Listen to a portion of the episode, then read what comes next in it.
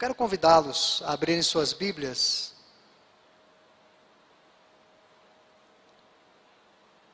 Acho que eu consegui. Abrirem suas Bíblias no livro de Neemias, capítulo 1, 6 ao 11. Hoje vamos concluir o capítulo 1 e iremos caminhar pelas páginas de Neemias nos próximos meses. Certamente muita edificação para a igreja. Neemias fica antes de Esté, que fica antes de Jó, para facilitar a localização. Livro de Neemias, capítulo 1, versículo 6 ao 11. Eu vou fazer a leitura do texto sagrado, depois eu vou orar. Eu vou deixar o conjunto de devoção mais para o final. Deixar passar um pouquinho no final o conjunto de devoção. Eu passo a oportunidade e aí nós iremos cantar mais um hino para podermos encerrar o nosso culto.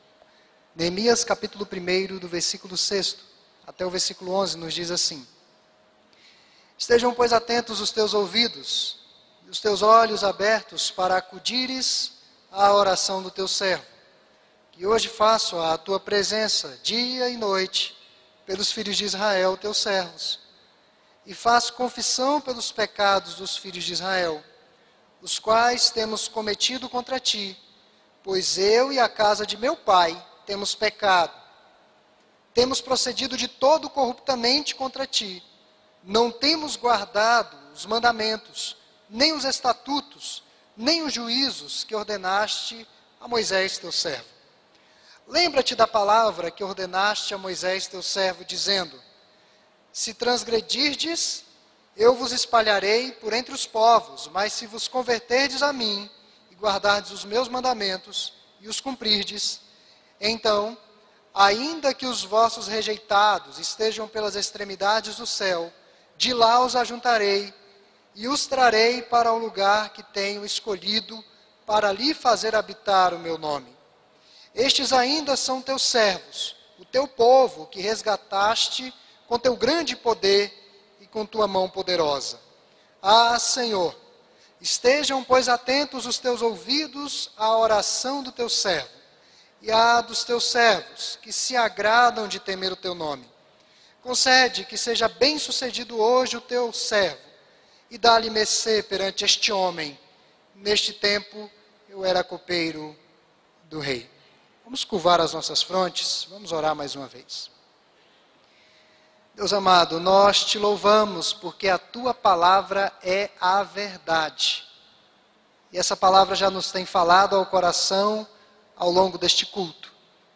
Nesse instante em que iremos extrair princípios que a, alcançam a todos os cristãos em todas as épocas, que os nossos corações de fato sejam terras, terras férteis, para que a tua palavra produza os frutos que lhe apraz. É o que nós te pedimos, em nome e por amor de Jesus. Amém. Meus irmãos, de acordo com o pastor norte-americano de nossos dias, reverendo Eugene Peterson, a oração é a ação que integra o interior e o exterior da vida, que relaciona o pessoal e o público, e que trata de necessidades pessoais e interesses nacionais nenhuma outra coisa que façamos é simultaneamente tão benéfica para a sociedade e a nossa própria alma quanto a oração. E nessa noite, nós vamos tratar sobre as características da oração do servo de Deus. Vamos falar de algumas características atinentes à oração do servo de Deus. No domingo passado, nós já iniciamos na oração de Neemias, que na verdade começa no versículo 5. Nós tratamos de dois assuntos muito importantes que estão nessa oração que ele dirigiu ao Senhor. E nessa ocasião nós vamos falar de algumas características importantes da oração do servo de Deus. A primeira delas, a, a oração de Neemias é caracterizada pela preocupação em ser ouvido por Deus. Versículo 6 ele diz: Atenta, ó Senhor. E ele fecha essa primeira de 12 orações que aparecem no curso desse livro, dizendo: Atenta, ó Senhor, para a oração do seu servo. Nós sabemos que Israel havia desobedecido a Deus. Deus tinha todas as razões para não ouvir o clamor do seu povo. Neemias se postou como um intercessor a favor de toda aquela nação. E conforme o reverendo Charles Spurgeon, que foi um pastor batista inglês do século XIX, o intercessor não descansa e nem dá descanso a Deus. Nunca descansa e nem dá descanso ao Senhor. E Neemias foi um homem incansável em sua importunação. Orou com instância, com perseverança diante do Deus dos céus. Estava preocupado em ser ouvido pelo Senhor. Por isso que ele insistiu em oração por aquela causa. Nós vimos no domingo passado que foram 120 dias lamentando, chorando, jejuando e orando pelo povo de Deus.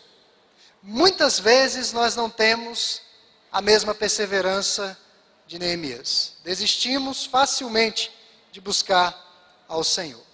E versículos 6 e 11, Neemias estava preocupado em que Deus ouvisse, em que Deus atentasse à sua oração.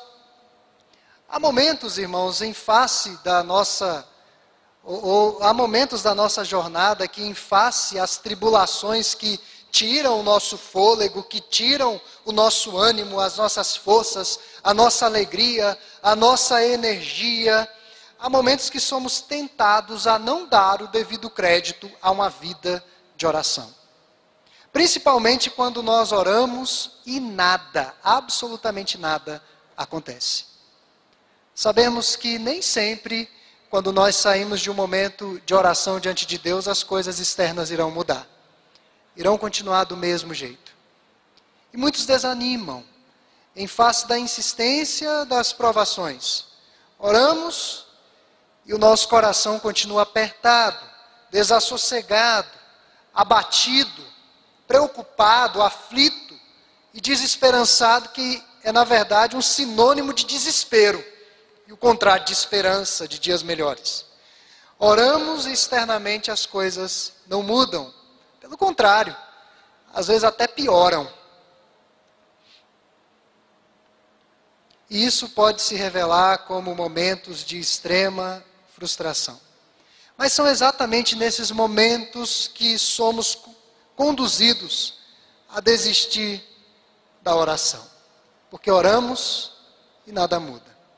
Entretanto, as nossas orações devem ter esse ingrediente da súplica. Recortado esses versículos 6 e 11, estejam, pois, atentos os teus ouvidos, ah, Senhor, estejam, pois, atentos os teus ouvidos à oração do teu servo.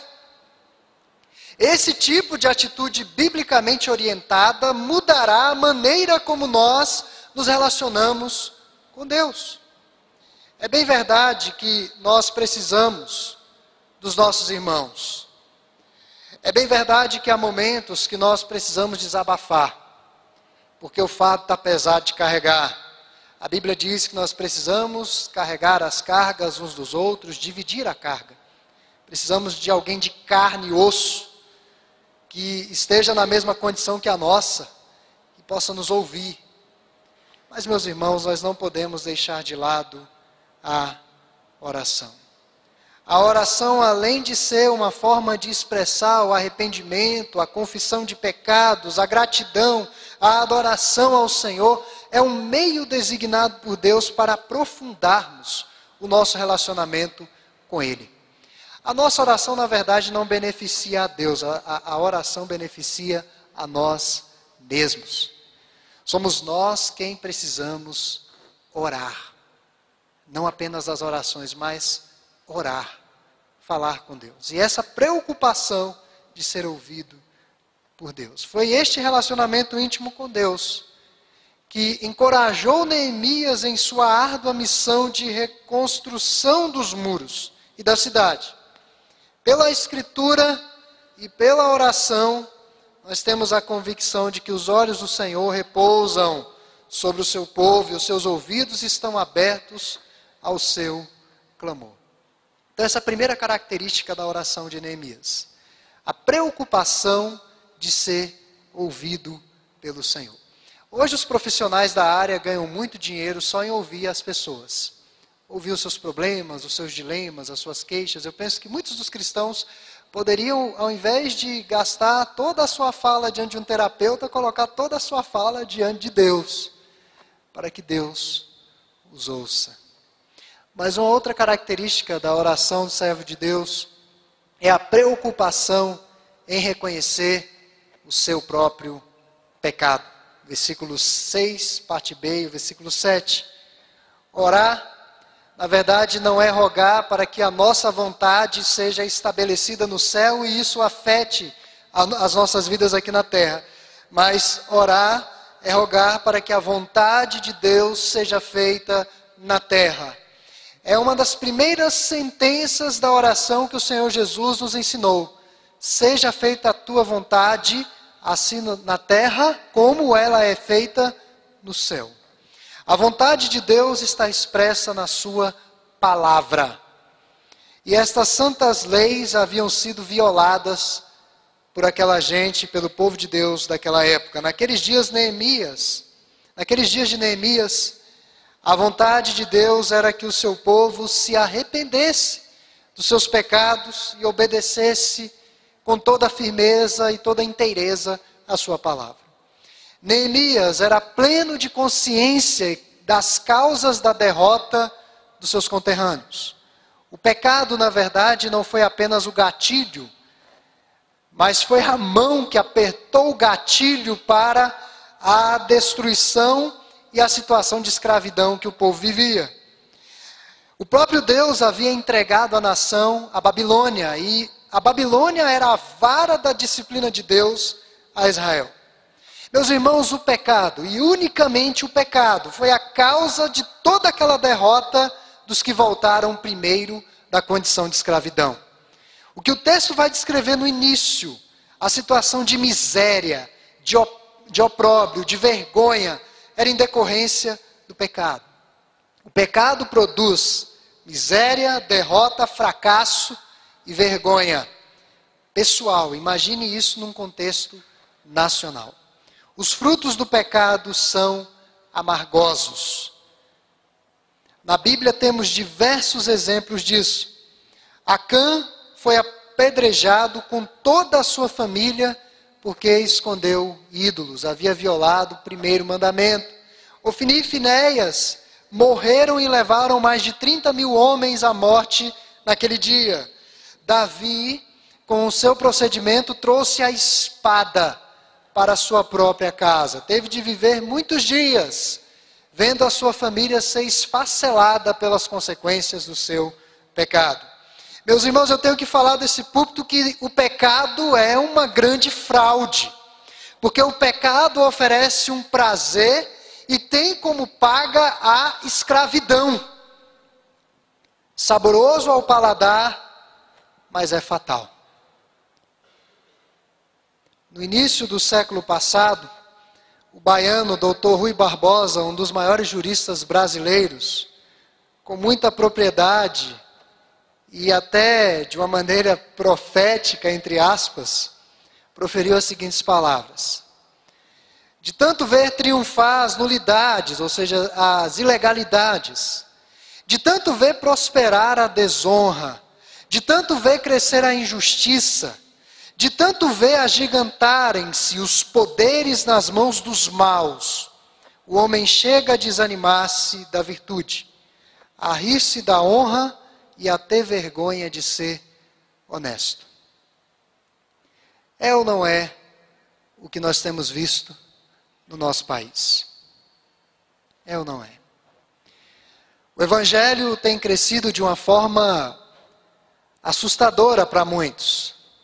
Mas que tipo de transformação esse Evangelho tem produzido na nossa sociedade? Somos muitos, mas com testemunho anêmico, um testemunho fraco do nosso Senhor. E a corrupção que existe no nosso país é um dos filhos do pecado. Para Aristóteles, a corrupção é uma mudança que vai do ser para o não ser, ou seja, é a destruição e oposição ao propósito pelo qual nós fomos criados. A corrupção é uma deformação do propósito de vida.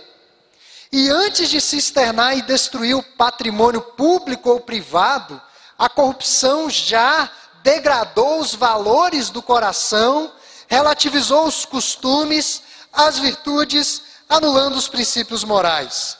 Na linguagem bíblica, a corrupção vem depois, de, depois da mente estar cauterizada pelo pecado. Por isso, irmãos, que na questão política do país, não é apenas a mudança de um partido, é a mudança do coração. Tem de haver uma mudança de dentro para fora. Não, não adianta ter uma mudança meramente externa. Isso não vai resolver o problema. Infelizmente, a corrupção em nosso país não está apenas na política. Se fosse na política, era fácil de resolver no voto. Mas a corrupção está enraizada em todos os setores da nossa sociedade. Alguns exemplos: furar a fila. É um tipo de corrupção falsificação de carteira estudantil, falsificação da carteira nacional de habilitação, o suborno, dar e aceitar o troco errado. No Rio de Janeiro, em outros lugares mais da periferia, o tal do gato net, puxar uma internet é, é, pirata, com TV a cabo pirata, dentre outras situações. O nosso país está em um momento determinante para o seu futuro. Hoje nós tivemos manifestações do Movimento Brasil Livre em vários lugares do nosso país, porque o Brasil está chegando num ponto ou o Brasil acaba com a corrupção ou a corrupção acaba com o nosso país. Porque não está apenas na política, está em todos os lugares. Percebam no texto que Neemias se identificou com os pecados do seu povo. Ele confessou pecados do seu povo, os pecados de, um, de uma geração que ele nem havia conhecido. Ele está aqui a confessar diante de Deus. E conforme o teólogo norte-americano do século passado, Warren Weisby, a crise de integridade envolve toda a igreja. E ele disse que com isso não estava falando que indivíduos não pecaram, nem estava pregando a, a culpa coletiva, seja ela qual for mas estava enfatizando que no corpo de Cristo pertencemos uns aos outros. E aquilo que nós fazemos afeta os outros, e não temos como escapar uns dos outros. Então, quando eu, como parte do corpo de Cristo, peco deliberadamente, eu estou desonrando a igreja, eu estou desonrando o Senhor, eu estou prejudicando o testemunho da igreja. Toda a igreja é afetada. Nessa semana, semana retrasada, um pastor conhecidíssimo aqui em Taguatinga foi preso.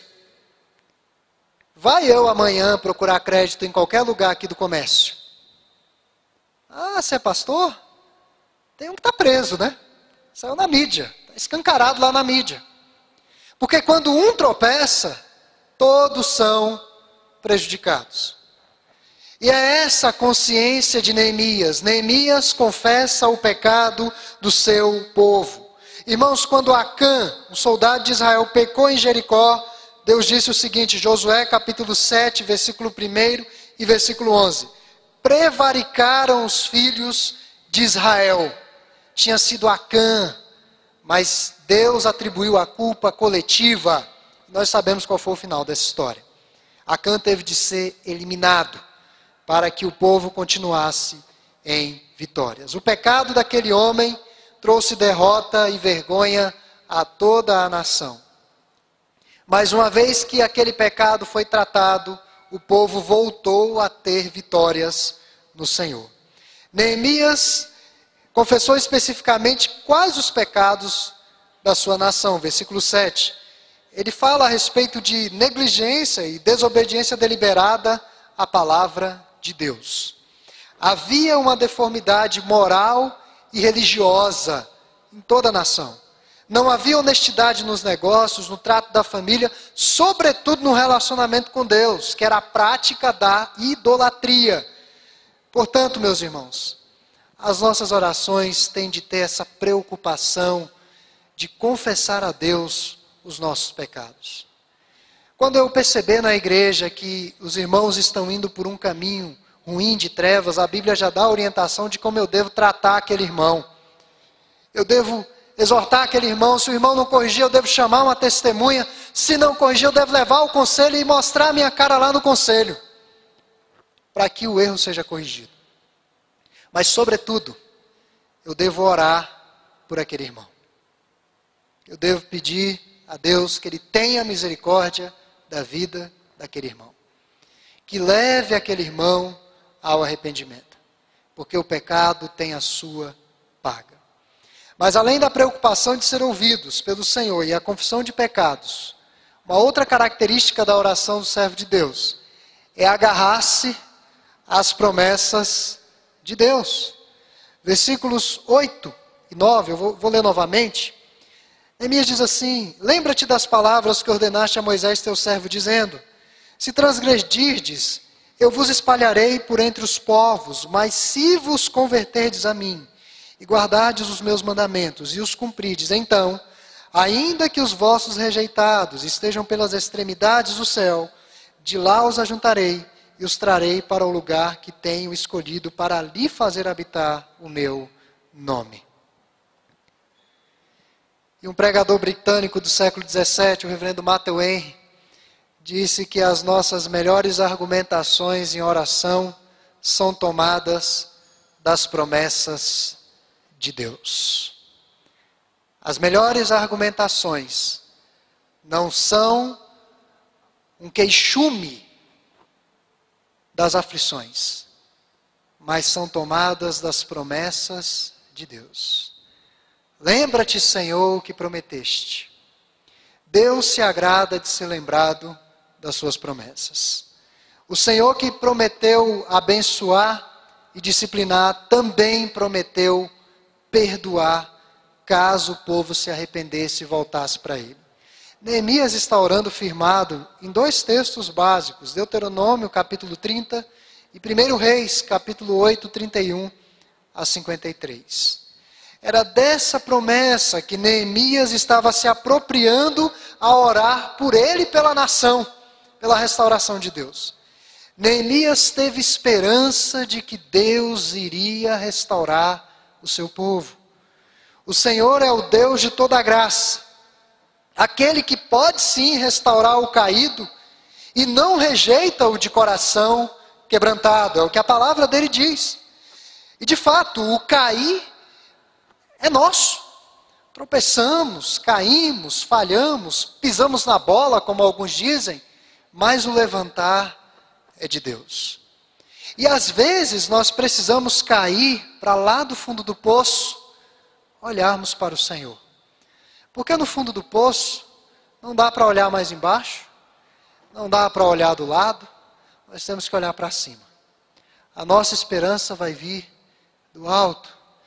Então, o levantar é do Senhor, o Salmo 145, versículo 14, afirma que o Senhor sustém os que vacilam e apruma todos os prostrados. Se o povo se arrependesse, viria um tempo de restauração e um tempo de refrigério. Nesta vida sempre nós temos, ou sempre temos a segunda chance. Sempre há a segunda chance para o Filho de Deus. Olhem para a vida de Davi, irmãos.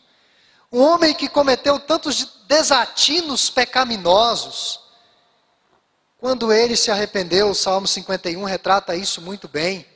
E ele se apropria dessa promessa, ele diz que o Senhor não rejeitará um coração quebrantado, um coração contrito.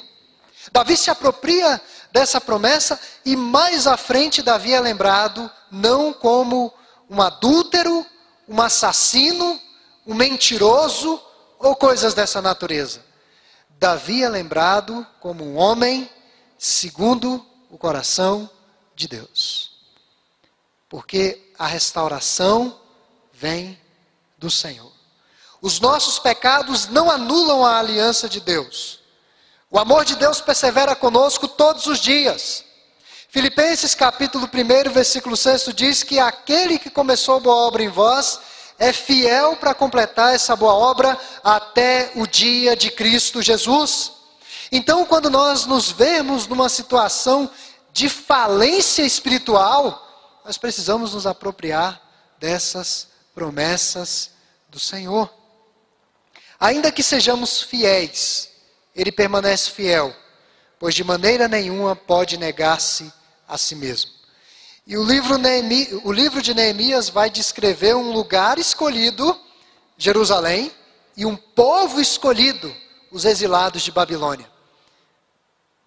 E um povo alvo da restauração de Deus. Mesmo quando nós pecamos, não deixamos de ser povo de Deus. Os nossos pecados não anulam a graça de Deus. E as promessas de Deus, meus irmãos, estão associadas ao exercício da nossa fé. Não falando apenas numa questão de pecado. Lá em Mateus capítulo 6, versículo 30, Jesus se refere aos seus discípulos como homens de pequena fé.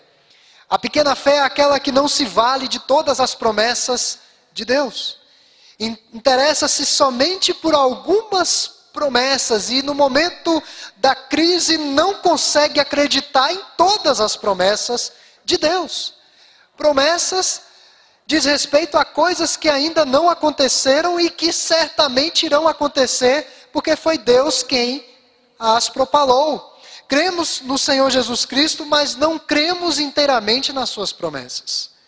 E temos a fé necessária, muitas vezes, para a salvação das nossas almas, mas não cremos em Deus quando Ele declara que cuidará do nosso alimento, da nossa bebida e das nossas vestes. Uma personagem bíblica que nos chama a atenção e nos intriga profundamente é Jó. Jó foi um homem que nunca duvidou da salvação de Deus. Mas no pico da sua crise, Jó orou a Deus e disse: Senhor, maldito o dia que eu nasci. Jó desejou morrer.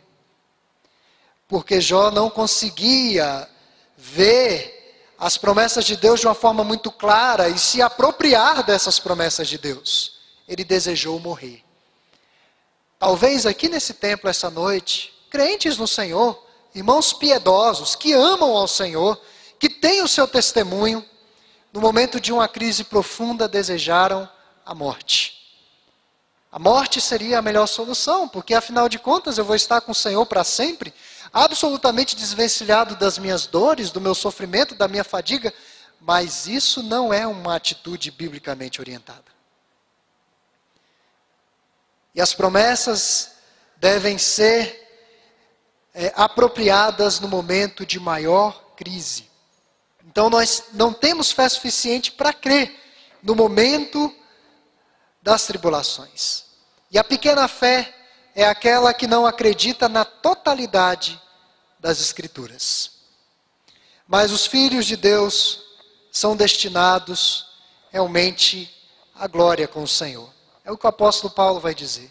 Ainda que venhamos a padecer, mas o final de tudo é a glória com o Senhor. Essa é a maior promessa que nós temos de nos apropriar nos momentos de crise. Todos os propósitos e promessas de Deus são dirigidos a nós e feitos somente a nós, a igreja de Deus, povo de Deus. Lembram-se daquele famoso episódio na vida de nosso Senhor, quando ele estava dormindo na popa do barco e a água começou a entrar? O mar se tornara extremamente agitado, violento, e os discípulos clamaram: Mestre, mestre, Estamos perecendo, estamos morrendo. E qual foi a resposta de Jesus antes de tomar qualquer atitude em relação à tempestade? O que, é que Jesus disse aos seus discípulos? Onde está a vossa fé? O que que isso tem a ver numa tempestade em que o barco está perto de afundar, em que providências precisam ter, ser tomadas? O que que fé tem a ver com isso? Meus irmãos, é a nossa vida. As tribulações vêm e devemos indagar: onde está a nossa fé? Nós temos fé, essa é a verdade, mas onde ela está? Por que, que nós conseguimos aplicar essa fé aos problemas da vida? E nós devemos cuidar para que a nossa fé esteja onde ela deve estar nos momentos decisivos da nossa jornada. Isso é em oração. Agarrar-se às promessas de Deus. E por fim, reconhecimento da mão poderosa do Senhor. Versículo 10, ele diz: Estes ainda são teus servos, e o teu povo que resgataste com teu grande poder e com a tua mão poderosa. Forte mão, poderosa mão. Isso alude ao momento da libertação do povo do jugo egípcio. Era uma condição similar. O povo estava escravo e clamando a Deus que os retirasse daquela condição de escravidão. Maravilhosos sinais foram manifestos. O poder de Deus. E aquele episódio ficou conhecido e reconhecido no mundo antigo e em nossos dias como um dos grandes feitos de Deus em toda a história da humanidade. A libertação do povo de um contexto de, de escravidão e tomando esse povo para si, povo seu. A história do povo de Deus começou ali. A grande nação que Deus havia prometido a Abraão. E o contexto aqui é similar. Sabemos que Neemias teria de abordar o rei para pedir permissão para se ausentar ali de Suzã. As palavras dos reis do Oriente significavam vida ou morte. Vai que Neemias resolve conversar com o rei num dia que ele não estava muito bem. Aqueles que têm chefes com temperamento assim que oscila, sabe, hoje não é dia de falar com ele. Nada. Absolutamente nada. Agora imagine o que é pedir uma licença sem saber exatamente o dia que vai voltar, ou se vai voltar, não é verdade? Talvez, se Neemias chegasse num dia que o rei Artaxerxes não estivesse muito bem, Artaxerxes iria mandar tirar a cabeça do corpo de Neemias de uma forma muito gentil. Neemias iria perder a própria vida só pelo pedido. Então ele tinha essa preocupação. Ele tinha que abordar o rei. Ele tinha que pedir permissão. Ele deveria voltar para ajudar na restauração dos muros da cidade. Mas percebam que Neemias era consciente que Deus o ajudaria até o fim. Nessa oração, ele reconhece a mão poderosa do Senhor. A despeito dessa realidade arriscada de conversar com Artaxerxes, Neemias sabia que o coração do rei estava nas mãos do Senhor. O maior rei da terra está sob a autoridade do Rei dos Reis, o Senhor dos Senhores. E Artaxerxes, irmãos, era apenas um homem. Às vezes endeusamos algumas pessoas, achamos que são muito poderosas, blindadas, mas são apenas seres humanos, como nós, é, inteiramente submetidos a soberania de Deus. E Neemias chegou à conclusão que a melhor maneira de influenciar o rei não era desempenhando bem o seu ofício de copeiro real, mas era colocando o rei diante do Senhor, era tendo a ajuda do Senhor. E ele foi ao encontro do rei confiado na mão do Senhor. Isso nós vamos ver semana que vem. Capítulo 2 já fala desse encontro. Mas eu quero concluir essa mensagem, ressaltando que essa noite eu falei sobre as características da oração do servo do Senhor. A preocupação em ser ouvido por Deus, a preocupação em, reco em reconhecer o seu pecado, agarrar-se às promessas de Deus, reconhecimento da mão poderosa do Senhor. E que Deus possa nos ajudar a nos mantermos firmes, que a oração seja uma marca da nossa igreja. Sempre estamos em débito com a oração. Precisamos orar mais, muito, muito mesmo. Orar pelo país, orar pelas nossas vidas, orar pelas nossas famílias, orar pela nossa igreja, orar pelo nosso futuro, orar para que Deus tenha misericórdia de nós a cada passo que nós venhamos a dar. E que nós saibamos usar biblicamente este meio de graça, a oração. Que sejamos fiéis intercessores na nossa oração. Sobretudo, irmãos, que saibamos descansar no poder de Deus. Aquilo que o coral cantou, descansando no poder de Deus. Então, que Deus possa aplicar essa palavra aos nossos corações.